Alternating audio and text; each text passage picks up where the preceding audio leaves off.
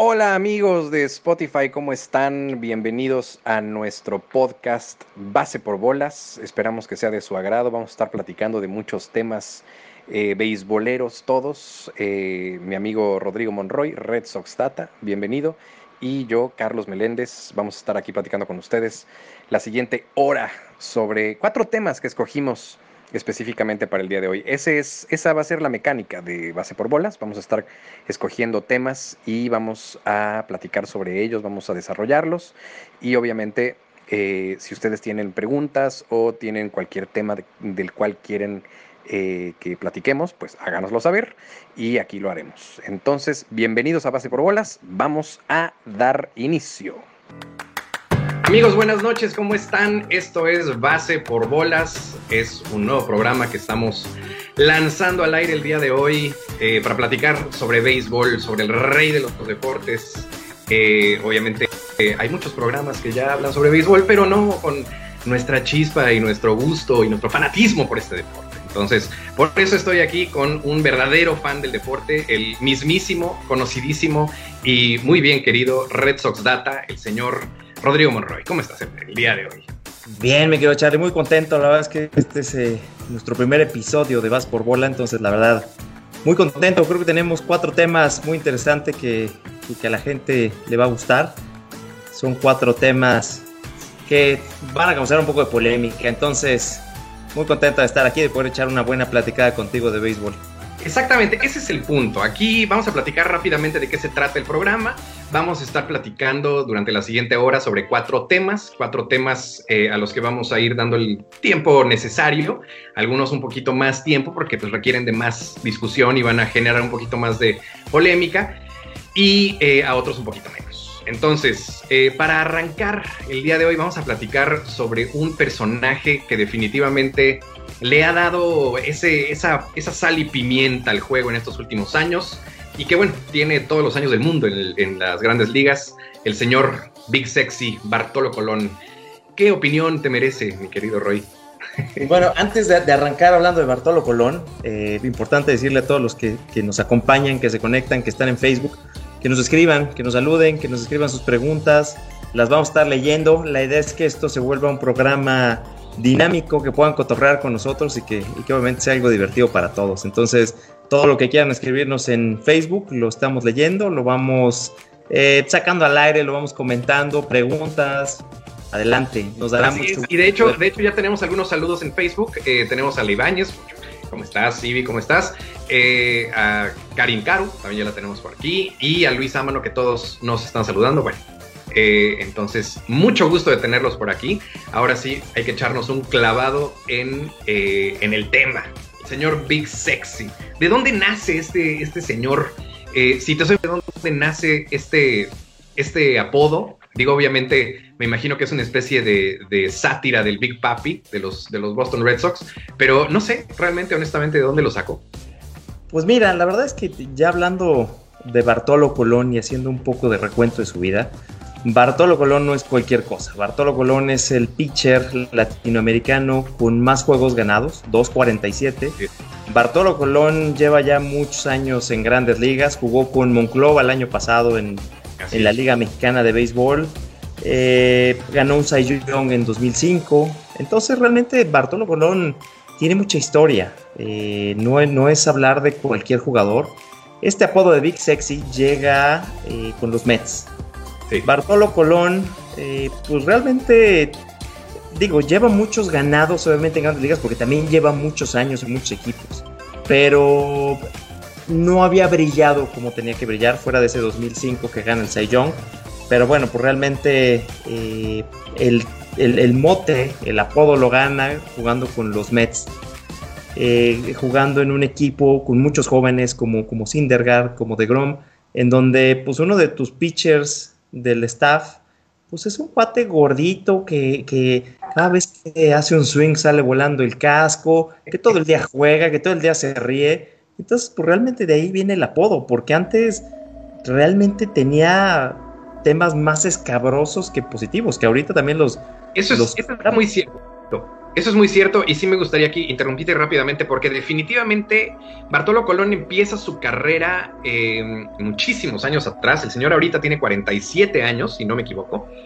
Em, está buscando que alguien lo contrate para pichar un último año en las grandes ligas. Lo veo complicado, pero, pero al final de cuentas, su carrera, eh, bueno, los primeros 15 años tal vez de su carrera fueron, digo, no sin pena ni gloria porque hay un Cy Young, como bien lo mencionas, Em, pero era un jugador más, era, era un cuate ahí que pues sí, tenía sus dotes, tenía su, su, definitivamente una recta impresionante y tenía eh, mucha habilidad, pero no era un cuate que destacara. Siento que es después de todos los escándalos, después del escándalo del doping, después del escándalo de la familia, eh, eh, de la segunda familia que le encuentran, después de lesiones muy grandes, que viene a caer a los Mets ya en el ocaso de su carrera y de pronto se convierte en este personaje, pues, iconoclasta, curioso, juguetón, eh, relajiento y, que aparte se burla de sí mismo, ¿no? Entonces,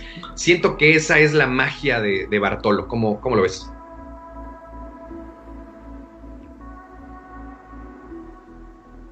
Creo que perdimos a, Rodrigo. Creo que perdí a Rodrigo. Eh, sí, me están mencionando que perdí a Rodrigo. Entonces, eh, me dice que en breve se reconecta. Pero bueno, yo les voy a seguir platicando brevemente del señor Bartolo mientras regresa Rodrigo con nosotros.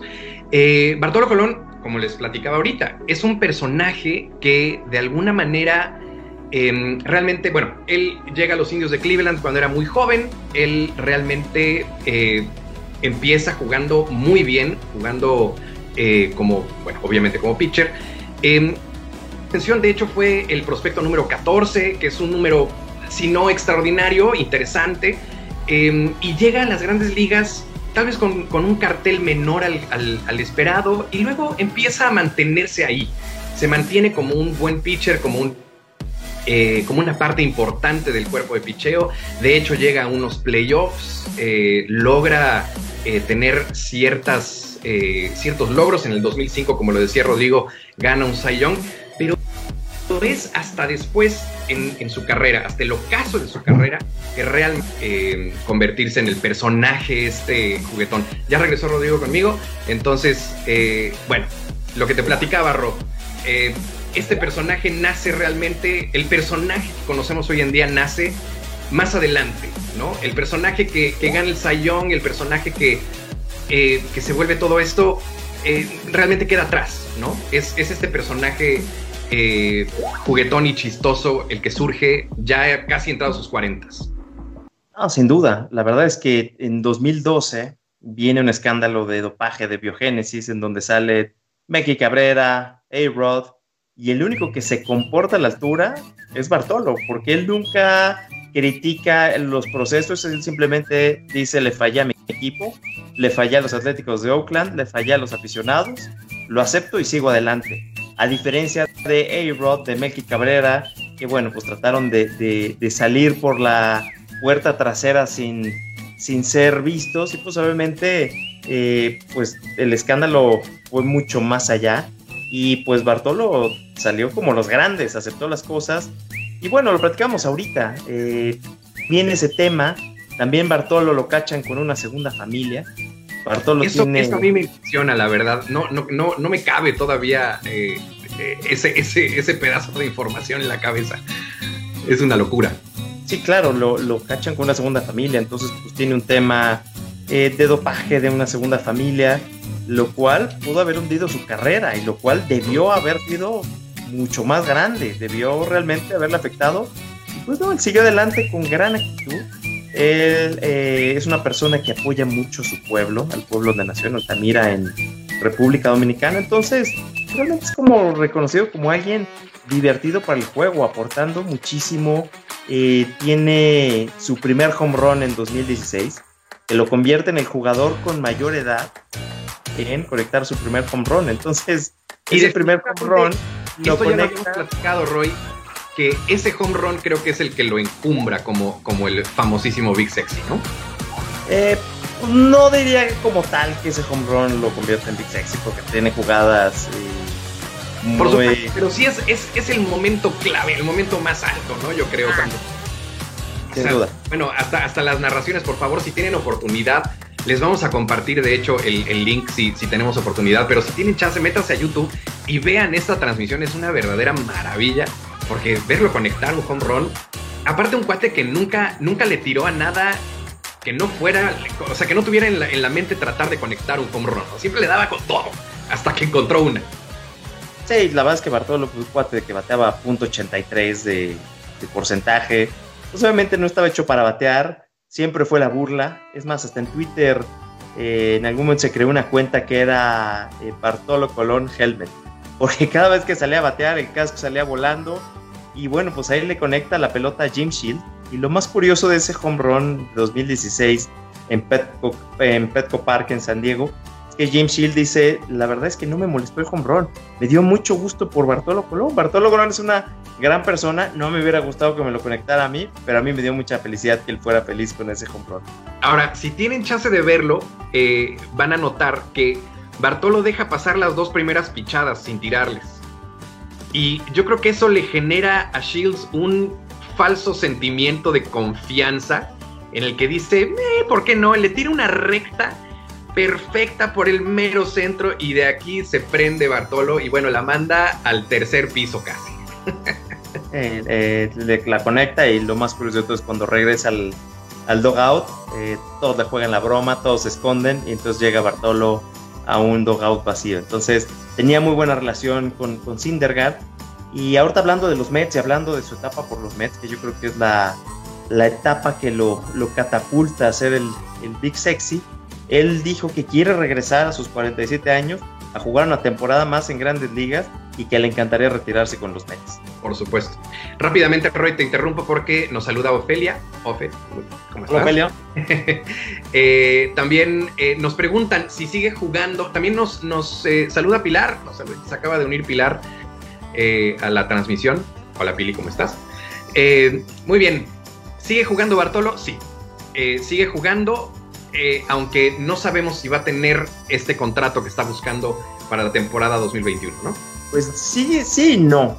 O sea, sigue, él dice que sigue activo, pero no tiene equipo. Así es. Entonces, pues realmente pues será cuestión de, de ver si consigue un equipo en grandes ligas, si son los Mets que lo retiran si se juega la temporada 2020 para empezar, o si es otra vez en la Liga Mexicana o en alguna liga de Latinoamérica. Sinceramente no creo que se juegue, ya llegaremos a ese tema, eh, pero bueno, igual y para 2021, de 49 años, el señor Bartolo tendría eh, un par de juegos. Yo, yo si fueran los Mets, honestamente, lo contrataría nada más para que me piche cinco entradas en un partido throwaway a la mitad de la temporada y poder darle el, el sending off que merece, ¿no? ¿Tú qué dices? pues sí, la verdad es que le puedes dar eh, esa invitación para que te lance dos juegos, llenas el estadio, se vuelve algo curioso y vámonos a lo siguiente. Y aparte, creo que sí, creo que sí lo merece. Creo que, creo que ha, dado, le ha dado mucho al béisbol en estos últimos años. Ha sido un jugador que se ha dedicado a, seguir mostrando su talento, pero también a, divertirse jugando y a, y ser un ejemplo en, cómo rebotar de estas crisis en la vida y, y, cómo seguir adelante y hacerlo bien, ¿no? Sí, correcto. Así Perfecto. Es. Muy bien, bueno, dejemos al señor Big Sexy, dejemos al señor Bartolo Colón y sigamos con el siguiente tema.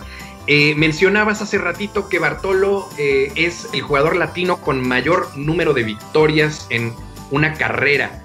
Eh, esto sobrepasando a jugadores como Denis Martínez, bueno, como todos los grandes pitchers latinos que, que, han desfilado por, la, por las grandes ligas. Y sin embargo es muy difícil pensar que Bartolo Colón vaya a terminar en Cooperstown, vaya a terminar en el Salón de la Fama. Antes que nada, ¿qué es el Salón de la Fama? Si, si, si le puedes echar la mano a la gente que no lo sepa en base por bolas, ¿qué es? Seguro, el Salón de la Fama eh, es un lugar en donde están los mejores jugadores. Esto dicho por la Asociación de Escritores de, eh, Estados Unidos, de, béisbol, en donde se hace una votación año con año. Digo, hay diferentes formas de entrar, la, la más común es por medio de votaciones, en donde tú después de cinco años de que te retiras, empiezan tus años de elegibilidad. Entonces, tú debes de tener 75% como mínimo para entrar al Salón de la Fama, 5% como mínimo para mantenerte dentro de las votaciones. Si tú caes abajo del 5%, te sacan de la lista y olvídalo, nunca ves el Salón de la Fama. Si estás entre 5 y 75, tienes eh, varios años, eh, si no me equivoco son 10, en los que vas a estar de forma recurrente entrando hasta que pase ese periodo. Si no cumpliste 75, te vas. Entonces, el Salón de la Fama está igual. Entran los mejores jugadores según la Asociación de Escritores de Estados Unidos de Béisbol. Ahora, el Salón de la Fama como tal es un salón, es un lugar físico al que podemos ir y visitar y están, así como lo vemos, por ejemplo, en, al final de la película eh, de A League of Their Own, el equipo muy especial, ¿no? De, Gina Davis y Tom Hanks, un peliculón en mi opinión. Eh, ya, ya haremos un programa sobre películas de béisbol. Em, pero bueno, al final justamente inducen a, este equipo de mujeres al Salón de la Fama. Eso es Cooperstown, ¿no? Es, es un lugar al que puedes ir, es un museo en el que están las leyendas de leyendas del béisbol. Y así como están las leyendas del béisbol, eh, que entran con una placa, se les hace una, una placa conmemorativa donde viene su nombre, explica un poco su carrera. Eh, el, jugador en cuestión que entra al Salón de la Fama escoge con qué gorra desea entrar, porque pues tú puedes jugar con tres equipos y tú solamente vas a entrar con uno. Entonces tú dices, quiero entrar con la gorra de este equipo que fue más representativo para mí. Pero aparte de estas placas, también existen eh, pues bats, existen guantes, existen cosas de la historia del béisbol. Y es muy común ver que al terminar cada serie mundial llegan spikes, llegan guantes, llegan eh, gorras, llegan jerseys, llega mucho material para que pues, la gente que pueda estar en Cooperstown vea la gorra con la que ganó eh, el juego 4 de la Serie Mundial del 17, o puedas ver diferentes artículos de béisbol. Así es. Bueno, ahora, ya que sabemos lo que es, ya que sabemos quiénes son las personas que votan, ya que sabemos el porcentaje que necesita un jugador para entrar, ¿qué necesita un jugador para ser elegible? Porque verdaderamente yo he tenido discusiones, por ejemplo, en el caso de Omar Vizquel, a mí no me cabe en la cabeza que Omar Vizquel no tenga los números para entrar al Salón de la Fama. sigue elegible y todavía tiene posibilidades, pero según los grandes expertos y, y, bueno, los conocedores del deporte, él nunca va a entrar porque no tiene los números. Para mí, un cuate que tiene, bueno, ese, ese, ese calibre de, carrera debería de entrar. ¿Qué es lo que necesitas? ¿Qué necesitas para entrar? Mira, creo que el tema de Vizquel es uno de los temas más polémicos de los últimos años. Eh, Vizquel, ganador de múltiples guantes de oro. La verdad es que era impresionante verlo en el cuadro. Pero Vizquel no tiene los números de bateo como para estar en el Salón de la Fama. Entonces, no solamente puedes entrar eh, siendo un buen fielder, necesitas tener buen bat, necesitas tener una carrera intachable. Lo vemos ahorita con Roger Clemens. Siete Cy Youngs, es eh, uno de los máximos ponchadores en la historia de grandes ligas, eh, ganó Serie Mundial con los Yankees, es realmente un estelar de la historia de, de, grandes ligas y no está en el salón de la que tiene el récord de home runs de por vida y no está porque eh, a ninguno de los dos se los comprobó que hayan consumido esteroides, pero hay varios reportes, hay varias eh, situaciones que, que, parece que sí lo hicieron. Entonces, la Asociación de Escritores los castigan. Y lo mismo eh, pasa, por ejemplo, con Bartolo, que ahorita hablábamos de, de él, ¿no? Máximo latinoamericano con juegos ganados, Bartolo no va a estar en el Salón de la Fama. Entonces, es complicado, y yo alguna vez también lo discutía, porque, por ejemplo, ves a eh, Ruth, ves a Ted Williams, ves a Honus Wagner, que fueron eh, de los primeros en entrar, eh, Babe Ruth, Honus Wagner, Ty Cobb, que son jugadores que ves los números y, y Ty Cobb, el número de hits, el número de robos, era impresionante y no entró unánime. Ty Cobb entró... Ese es, ese, es un, ese es un siguiente tema, ¿no? Porque una cosa es entrar con el 75% que es de, de, de barrida en home, literal, y ya la otra es lo que los legendarios, legendarios, legendarios buscan, que es entrar con el 100% de los votos, ¿no? Entonces, ahí sí, e, entremos en, detalle, ¿no? Babe Ruth, el señor Babe Ruth, probablemente el beisbolista más reconocible por toda la gente, todos nuestros, eh, la, gente que nos está viendo ahorita, seguramente saben quién es Babe Ruth.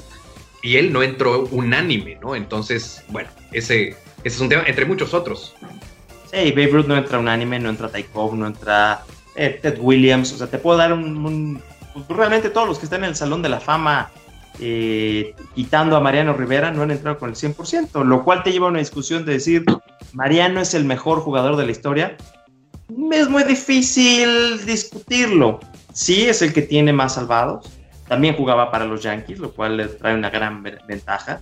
Porque, por ejemplo, tú ves a Hoffman, que también está en el Salón de la Fama. Él entró con 70 altos, 79, si no me equivoco.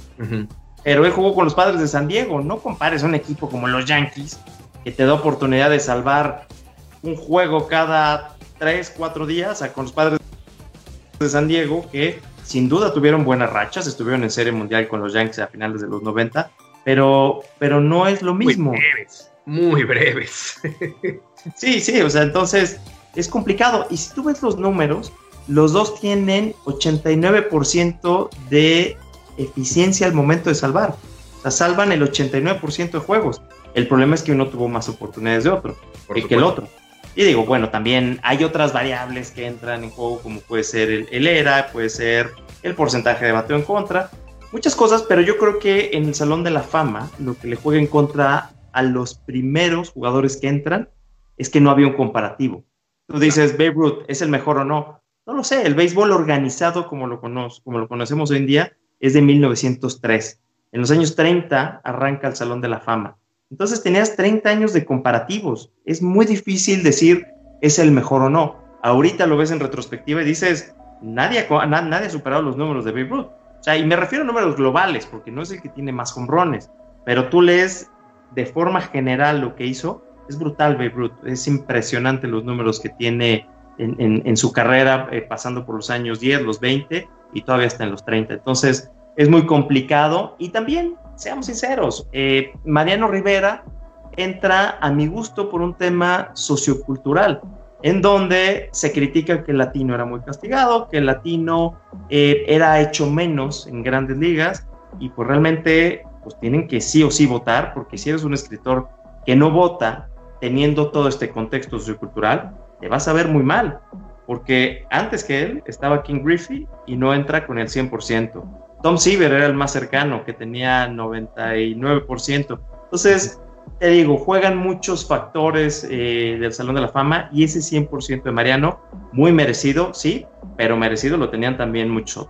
Así es. Bueno, vamos a seguir con este tema rápidamente, pero eh, tengo que darme un poquito de tiempo para saludar a Chihuahua por supuesto. Hola, hola amor. Eh, digo, hay que, hay que decirlo, hay que mencionarlo.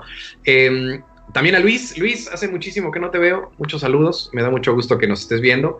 Em, bueno, ahora sí, ya que saludamos a todos. Eh, sí, definitivamente, el asunto del Salón de la Fama. Em, primero, para ser elegible tienes que tener números extraordinarios. Luego, para entrar y tener el 75%, eh, tienes que tener todavía aparte de números extraordinarios, tienes que tener el favor de, la, de, los escritores de, de béisbol. La simpatía, ¿eh? La simpatía de los escritores pesa por Supuesto, por supuesto. Y después, si aparte, si aparte de entrar, quieres entrar con honores, si quieres entrar con todas las banderas desplegadas y, y bueno, todos los, los, eh, los honores, entonces, de plano, pareciera que necesitas eh, unas circunstancias casi, casi extraordinarias como las de Mariano Rivera. Como bien mencionabas, es un cuate que tuvo más salvamentos que nadie, es un extraordinario pitcher cerrador. Eh, sin embargo, decir que él merecía ese 100% más que un Babe Ruth, más que un Hoffman, más que un eh, Ken Griffey, más que un eh, Seager, más que cualquiera que ellos, probablemente no. Pero sí se topa con estas circunstancias socioeconómicas que mencionabas y que le ayudan para, para ese 100%. Te hice esta pregunta hace no mucho tiempo y me gustaría que eh, se la platicaras, o bueno, me la contestaras aquí frente a nuestro, eh, nuestra audiencia. ¿Hay un 100% en el futuro próximo? No, no hay un 100% en el futuro próximo. Eh, ahorita, pues sin duda vienen buenos jugadores, viene un Big Papi, Claro que vamos a seguir teniendo muchos 90, Pero no, no veo un 100%. Probablemente cuando se retire Trout sea el próximo 100%. Y eso que mantiene los números que trae, ¿no? Por supuesto. Pero Trout lo sabemos, Trout es el, el, hijo consentido de grandes ligas ahorita, es la imagen del jugador perfecto, es un excelente fielder, es un jugadorazo, pero además de todo trae, trae un gran cobijo de, de la MLB. Entonces, si me preguntas, el siguiente podría ser él, pero a corto plazo, que me digas 10 años, ¿quién entra con 100? No hay nadie que vaya a entrar con 100. Ahora, para dar un poquito de contexto, Trout ahorita está a la mitad de su carrera. Entonces, para ser elegible, eh, faltan unos 15 añitos. Sí, eh, es más. Trout debe estar en, los 20 medios. Ponle que juega otros 10 años, eh, se retira a los 35, es elegible a los 40. Sí, le faltan unos 15 años, entonces si te esperas a que llegue otro del 100% y es él, espérate para el 2035. Perfecto, muy bien. Ahora, me hiciste una pregunta hace unos días, vamos a tocar el tema con mucho mayor profundidad en otro programa, eh, definitivamente, pero tenemos que tocar el tema nuevamente, ahorita lo, esbozaste muy rápidamente, pero el tema de Roger Clemens. Roger Clemens es eh, siete veces ganador del Cy Young, muy probablemente el mejor pitcher de la historia, ya lo discutiremos a profundidad en otro programa, pero este asterisco, este, este eh, este rollo que hay ahí de no saber si sí o si no, si, si usó la hormona del crecimiento, le está, lo está dejando fuera. ¿Tú crees que en algún momento eh, lo vayan a perdonar? ¿Lo merece? Mira, lo, lo han con los años, porque su porcentaje sube de forma considerable, pero todavía se queda muy lejos y todavía hay, una, hay un grupo de escritores que lo castigan mucho, que ese grupo de escritores no va a meter a Bonds, no va a meter a Clemens. Y entonces, eh, o convences a ese grupo para que puedan entrar, o definitivamente se queda fuera. Y, y volvemos a lo mismo, es algo, es algo muy subjetivo el entrar o no al Salón de la Fama. Y lo veía en una entrevista eh, a Roy Clemens, que le decían, oye, ¿por qué no estás en el Salón de la Fama? Y él decía, gané una serie mundial, tengo un anillo de ser mundial, tengo siete Cy Youngs, Salón de la Fama, pues es que yo no lo decido, lo deciden los escritores y, ellos no quieren, pues no voy a entrar. Pero, pues obviamente es un jugadorazo que, eh, te digo, tiene los mejores números en ponches, en, donde lo veas. O sea, Roy, Clemens, eh, digo, para, para mí es mi, mi pitcher favorito y por el cual amo tanto al béisbol, pero, pero no, no creo que lo vayan a terminar de castigar. Yo creo que puede llegar probablemente a 60 medios en la votación, tal vez un 70, pero no, no creo que lo vayan a, descastigar. Y muy penoso porque él y Bonds nunca se les comprobó ni lo aceptaron, entonces se vuelve un subjetivo. Eso es lo más grave, en mi opinión, que realmente nunca se les comprobó. Eso es lo más grave. Eh, un último caso antes de pasar al siguiente tema, eh, también ya lo platicaremos en otro programa más profundidad. Pete Rose. Pete Rose no tiene un asterisco de Em, de, esteroides o de uso de sustancias prohibidas, él tiene un asterisco un poco más vergonzoso, si me preguntas a mí. Un asterisco que eh, tiene que ver con apuestas y con apuestas aparentes en partidos en los... Entonces, ya, el, tren se fue, ¿no? Ya no hay forma de que, de que Pete Rose eh, logre entrar al Salón de la Fama. Pues mira, eh, digo, hablando de Pete Rose, y para la gente que, no lo ubique tanto, Pete Rose fue un jugador de los años, eh, principalmente en los años 70, que tiene el récord de más hits de por vida, que probablemente nunca veamos más hits que los que él logró juntar, que fueron más de 4.200.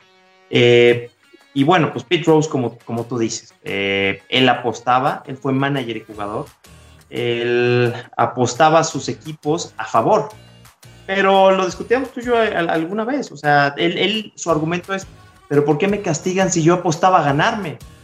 Pero por dentro de las apuestas existen número de carreras, si altas, si bajas, si la primera carrera entre el primer inning y el tercero. Entonces todas esas variables son las que él podía controlar más allá de apostarse a ganar, lo cual pues obviamente pues no, pues, o sea, tú lo controlas para, para, para generar eh, ganancias de las apuestas, se pensaba que Rob Manfred, que es el, eh, comisionado actual, lo iba eh, a perdonar.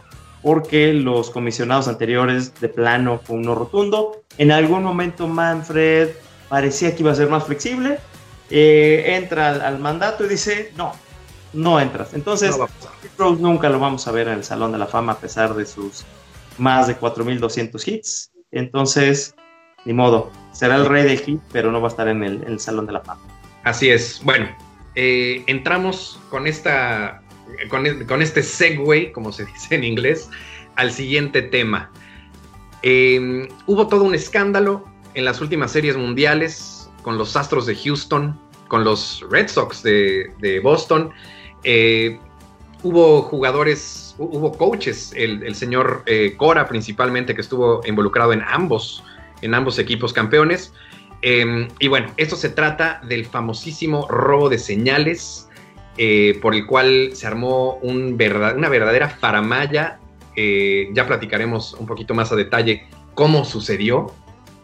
Pero este robo de señales, y para nada más tocar brevemente con el tema anterior, los jugadores que estuvieron involucrados y que inclusive eh, se, fueron señalados por muchos de, de, sus compañeros de profesión, llámese Altuve, llámese Correa, llámense eh, Bregman, eh, varios más jugadores, inclusive Cora, que creo que eh, en su momento podría estar en la conversación.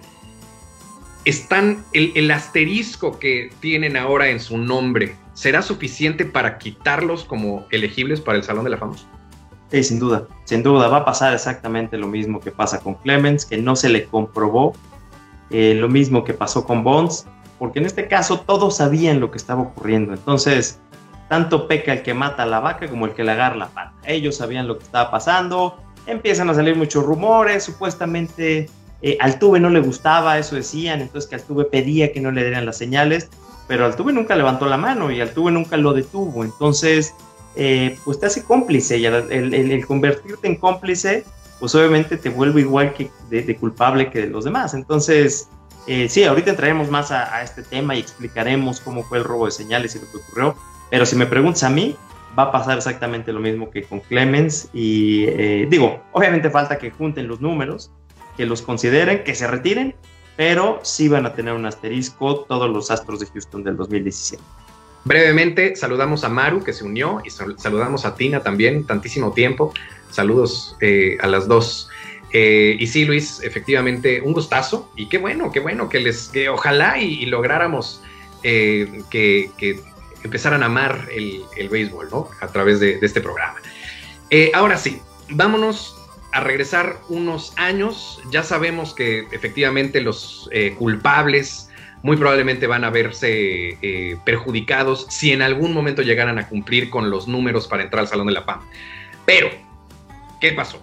¿Qué pasó? Y lo que pasó es que un pitcher de los Atléticos de Oakland da una entrevista y platica meticulosamente y detalladamente sobre cómo se estaban robando las señales los equipos, principalmente los Astros de Houston, en aquel campeonato que le ganan a los Dodgers de Los Ángeles. Ahora, te voy a detener aquí.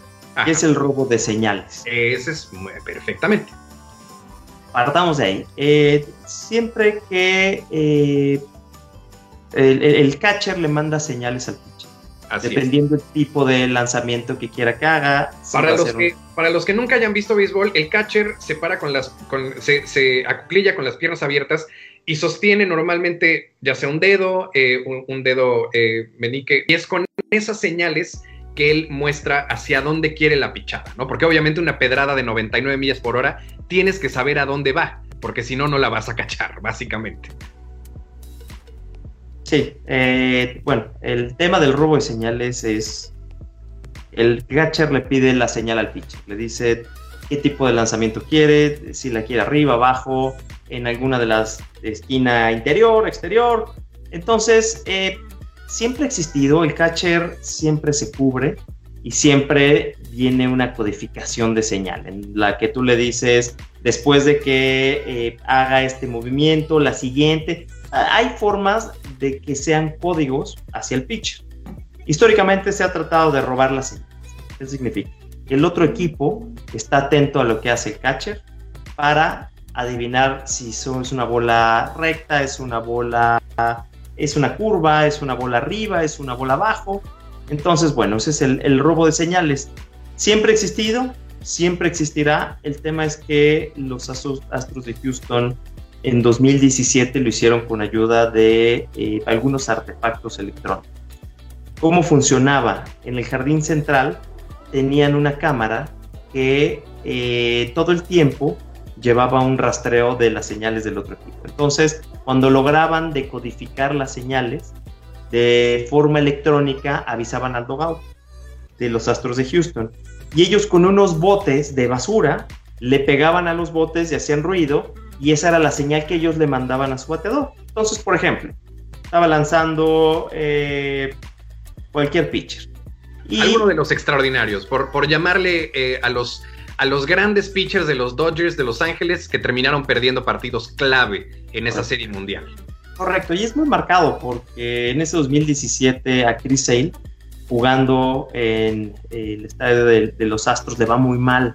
Regresan a Boston y cambia toda la dinámica y bueno, pues era, era, era notorio. Y luego pasa lo mismo con los Dodgers, que eh, sus mejores pitchers, como Kershaw, eran eh, pues bombardeados porque parecía que supieran las señales y pues justo. Entonces tienes un Kershaw lanzando en Minute Maid Park, en, eh, el Estadio de los Astros, codifican las señales, las mandan al dogout y el dogout, por decir algo, cada vez que le pegaba tres veces al bote es porque era una red. Entonces, eh, pues obviamente tienen ventaja los, los jugadores y esto, pues no se sabe nada, ganan los Astros, todo muy bien. Pero en 2019, Mike Fires, que Mike eh, Fires jugó con los Astros en 2017. Aparte de todo, pitcher ni siquiera estelar, porque era, era un pitcher que ni siquiera lanzó en postemporada, no fue considerado para la postemporada, pitcher de más de cuatro puntos de era. Entonces, eh, pues te digo, empieza a,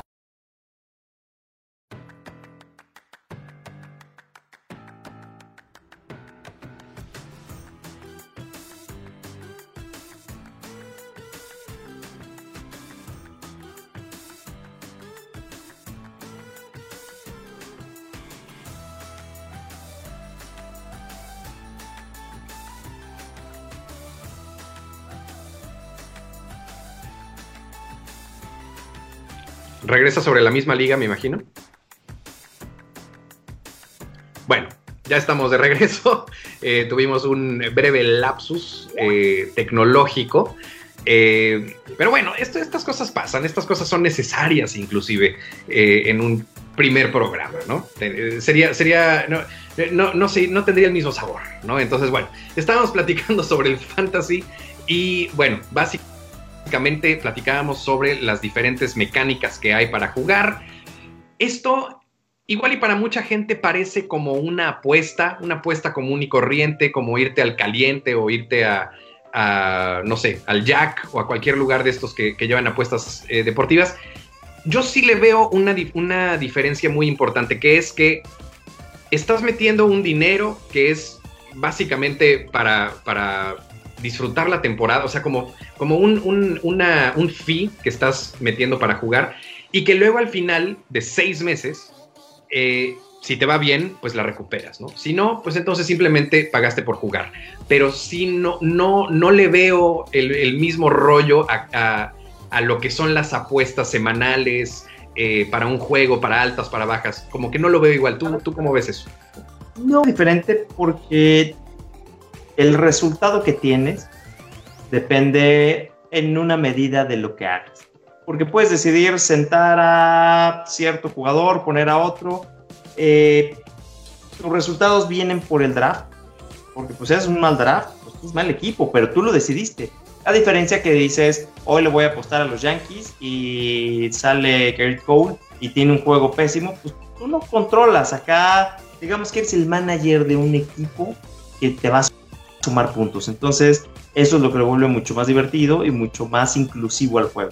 Y que requiere de un poquito más de, conocimiento y de pericia, ¿no? O sea, depende de ti más que, más que de una. De, la fortuna, ¿no? Que sí, obviamente depende de la fortuna, porque digo, todos hemos tenido una mala semana que realmente no lo puedes creer, ¿no? Que todo mundo esté aparentemente confabulando para que te vaya mal. Eh, pero, pero bueno, es, mucho menos que, en cualquier otro tipo de apuesta, ¿no? Es correcto. Sí, sí, sí, la Brevemente, porque nos queda poquito tiempo, pero brevemente, ¿cómo, cómo es un draft? ¿Tú, tú, tú qué, qué, estrategia usas para tus primeros dos o tres picks? Pues mira, hay que aclarar también que es un draft, habrá quien no sepa. Eh, en nuestro caso son dos equipos. Los dos equipos se sientan a la misma hora, el mismo día, en la computadora. Y entonces la computadora asigna cómo va a ir la selección, quién va escogiendo primero, quién después. Entonces, si yo arranco y escojo a Mookie Betts, ya nadie lo puede escoger, ya es parte de mi equipo. Entonces, así se va seleccionando durante cerca de 25 rondas. Son como dos horas y media las que estás sentada frente a la computadora. Los primeros, pues traes mucha estrategia. Por ahí de la selección 17, 18, ya no sabes ni a quién estás metiendo. Ya estás cansado, ya te rompiste la cabeza y ya luego vas a, sabes que vas a hacer movimientos. Pero ¿Cuál es mi estrategia? Pues yo la verdad es que primero veo una capa de jugadores muy superior al resto. En esta capa tienes a Trout, tienes a Bellinger, tienes a Betts, tienes a Jelly, a entonces son probablemente 7, 8 jugadores. Si estás dentro de los 7, 8 primeros para seleccionar, pues te vas por uno de ellos. Si ya pasas al 10, al 11, al 12, te cambia la estrategia. Yo lo que hago siempre es escoger un pitcher porque pues, realmente no hay muchos pitchers. Tienes probablemente un Scherzer, a un Kershaw, a un Cole, a un Verlander, pero a un DeGrom, pero no es como que hay muchísimos. Y si estás jugando a hacer una rotación de cuatro en nuestro caso, mi primera opción siempre es un pitcher. Perfecto. Segunda opción. Segunda opción. ¿Te dirías por qué? Es un primera o un catcher. Pasa exactamente lo mismo. No hay muchos primeras eh, que resalten. Por ejemplo, si hablas de shortstop, de tercera base, puedes hablar de muchísimos jugadores, de un Andújar, de Devers, de Bogarts, de... hay muchos que, que sí están al nivel. Primera base sí se ve una diferencia muy grande, igual que en catchers. años anteriores pensabas en un Posey, ahorita no existe un Posey como catcher que te los números. Pensarás en un Goldsmith, tal vez que te, que te pueda dar los números pero realmente la diferencia es mucho de esa capita de arriba con los de abajo. Entonces, te digo, yo me iría primero con un pitcher, luego con un primera o un catcher. Ok, perfecto. Yo lo único, y, sí, estoy de acuerdo contigo, yo también haría algo similar, ya sea primero un, bombardero, después un pitcher, un primera, un catcher y después eh, probablemente un cerrador, ¿no? Para, para tener un equipo redondeado y luego ya irlo, irlo eh, apuntalando. Igual y lo único que yo sí, y tal vez por esa ha sido mi estrategia incorrecta en los últimos años y por eso nunca he ganado nada, eh, yo no... he llegado ni a playoffs. no, he llegado dos veces, pero me han votado luego. Eh, yo normalmente lo que busco es que un jugador cubra más de una posición, porque eso me ayuda a que si de repente alguien descansa lo pueda mover o los pueda intercambiar, ¿no? Los, los famosos plurifuncionales, ¿no? sin duda, la verdad es que eh, y lo platicábamos en algún momento, Brock Holt era una maravilla, porque Brock Holt jugaba eh, o estaba listado para jugar cualquier base menos pitcher y catcher. Entonces, eh, eso es buenísimo. Un infielder que te pueda jugar las cuatro posiciones también es una maravilla. Hay catchers que son catchers y los tienen listados como jardineros. Eh, entonces, si puedes escoger a tus jugadores para que tengan más de, un, eh, de una posición, sí, sí, sin duda es un, es un gran paro para esos días de descanso. Perfecto. Bueno, nos quedan literalmente 30 segundos para que me contestes esta pregunta y después nos vamos a... Tú, Rodrigo Monroy, ¿vas a castigar a los jugadores de los Astros que se vieron culpados en esta situación en tu fantasy del año que entra? Eh, yo creo que no, porque yo creo que si escoges a eh, a cualquiera de ellos, te vas con un Altuve, van a ser tantos los pelotazos y como el pelotazo suma puntos, yo sí me los voy a quedar. Muy bien, perfecto. Excelente respuesta. Muy bien, pues acabó el programa. Muchísimas gracias a todos por eh, estar con nosotros en esta primera emisión de Base por Bolas. Eso fue todo por el día de hoy. Muchísimas gracias por acompañarnos en esta primera emisión de nuestro programa. Eh, los dejamos brevemente con nuestras redes sociales. Roy, por favor, dinos las tuyas. Querido Charlie, muchísimas gracias a ti. La verdad es que fue un gusto compartir en esta, este primer episodio de Base por Bolas. Les dejo mis redes. Mis redes es Red Sox-data en Twitter y Red Sox-data en Instagram. Muchas gracias a todos los que nos vieron y, y pues bueno, fue un placer, mi querido Charlie. Un fuerte abrazo para todos. De verdad, les recomiendo altamente, si les gusta el béisbol, que sigan a Rodrigo. Eh, Red Sox Data, muy, muy, muy buena eh, cuenta en Twitter, la neta, la neta, la neta. Les va a dar muy buenos datos y se van a entretener muchísimo. Eh, por mi cuenta me pueden seguir en Carlos Meléndez Writer. Ahí pueden verme en Facebook, ahí estoy pegando contenidos, estoy pegando principalmente cuentos, historias y demás cosas Em, que tienen que ver con la escritura. Y también me pueden seguir en Carlos M. Aristi en Instagram. Muchísimas gracias. Nos vemos la semana que entra. Estamos por aquí. Acuérdense que este es su programa, entonces díganos, por favor, qué eh, temas quieren que toquemos, eh, háganos preguntas y bueno, manténganse en contacto con nosotros. Muchísimas gracias. Esto es Base por Bolas. Hasta la próxima.